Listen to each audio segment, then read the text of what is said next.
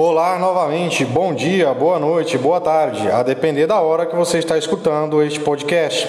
Esse é o episódio 5 do módulo 6. A intenção deste episódio é fazer uma reflexão sobre as nuances de Getúlio Vargas. Se eu fosse definir Getúlio Vargas em uma palavra única, eu usaria a palavra dialético. No estudo da história, dialética significa, grosso modo, buscar compreender os movimentos contraditórios da história. Significa admitir que todo objeto ou personagem histórico é contraditório em si mesmo, isto é, a negação de um objeto, fenômeno e, por extensão, personagem histórico está em si mesmo. Vargas é tudo isso e é, portanto, um sujeito muito dialético. Por isso mesmo, ele é o pesadelo de todo historiador maniqueísta que busca enxergar e discutir discutir a história a partir da contradição entre bem e mal. De todo modo, é importante lembrar, né, sempre lembrar, que na história não existe bem e mal. O que existe são movimentos dialéticos da história. E Vargas exemplifica muito bem isso, essa dialética da história. Vamos lembrar, ele ascende ao poder por meio de uma revolução política em 1930. Né? Essa revolução política acaba se transformando em uma revolução social, né? porque transforma a estrutura oligárquica de poder da velha república né? e institui novos direitos, direitos às mulheres, direitos sociais, né? como o direito à educação pública, laica e gratuita. Né? Então ele chega ao poder por meio de uma revolução política e se transforma em social, né? mas né, contradiz a si mesmo e a sua revolução da Aliança Liberal a partir do momento em que se transforma em um ditador, né, em 1937 com o Estado Novo. Né? Um ditador que agora estava enamorado pelo nazifascismo. Né? Ah, mas, né, como Vargas é um sujeito muito complexo, nessa dialética do varguismo, do varguismo não para por aí.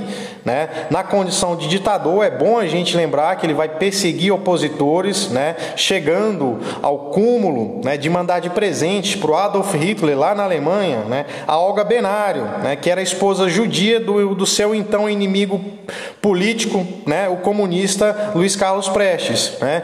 Vale lembrar também também que a Olga Benário né, acabará morrendo em uma câmara de gás em um campo de concentração nazista.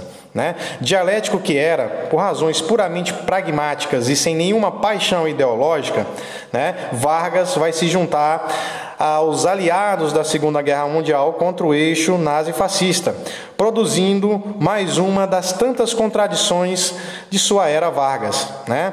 Um ditador ajudando a derrotar outros ditadores lá em solo europeu. Né? Chupem essa manga aí. Né? Vargas termina né, seus dias de Estado Novo e ditador produzindo mais uma contradição, né, anistiando o comunista Luiz Carlos Prestes, da, da Aliança Nacional Libertadora, né, cuja esposa né, ele mandou para morrer em um campo de concentração. Né. O mais cabuloso ainda desse movimento dialético, dessas contradições do Getúlio Vargas, é que ele e o Prestes né, vão se tornar aliados. Né? E o Partido Comunista Brasileiro, inclusive, vai passar a, a defender né, a permanência democrática do Getúlio Vargas no poder, o famoso movimento queremista. Né? Isto mesmo, de inimigos mortais, Vargas e os comunistas tornam-se camaradas, aliados. Né? Ditador, contraditório, pragmático, fascista, nacionalista, reformador. Muitos são os qualificativos que podem ser utilizados para definir Getúlio Vargas, a depender de quem está falando. Eu prefiro utilizar o qualificador dialético, né? E por isso mesmo, muitas são as armadilhas históricas para quem, para quem desavisadamente foca em apenas um desses aspectos. Né? Dito isto, o que eu quero deixar como reflexão é que não tem como entender Vargas e o varguismo sem partir da, da, do conceito de totalidade. E por isso mesmo, quando a gente vai analisar esse período, a gente precisa deixar na gaveta aquela coisinha chamada juízo de valor. Partindo desse princípio, nenhum desses qualificativos que eu citei agora né, dá conta de explicar né, o que foi a Era Vargas. Né? É por isso mesmo que, ao estudar esse período, nós temos de ter em conta que não sendo nenhum nem outro desses qualificativos, Vargas foi um pouco disso tudo daí, tá ok?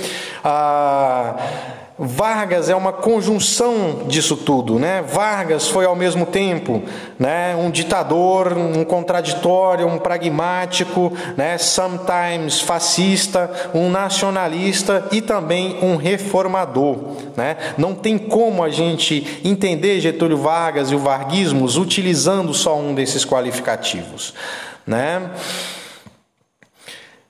E é isso aí, eu vou parar de viajar na maionese por aqui. Fica aí essa reflexão, se cuidem, mesmo os que têm históricos de atleta e não são maricas como o presidente, né? Uma excelente férias, festas de fim de ano e a gente se encontra aqui ano, de, ano que vem, né? A partir do dia 8 de janeiro já vai ter lá módulo 7 de história. Beijos de luz a todos vocês.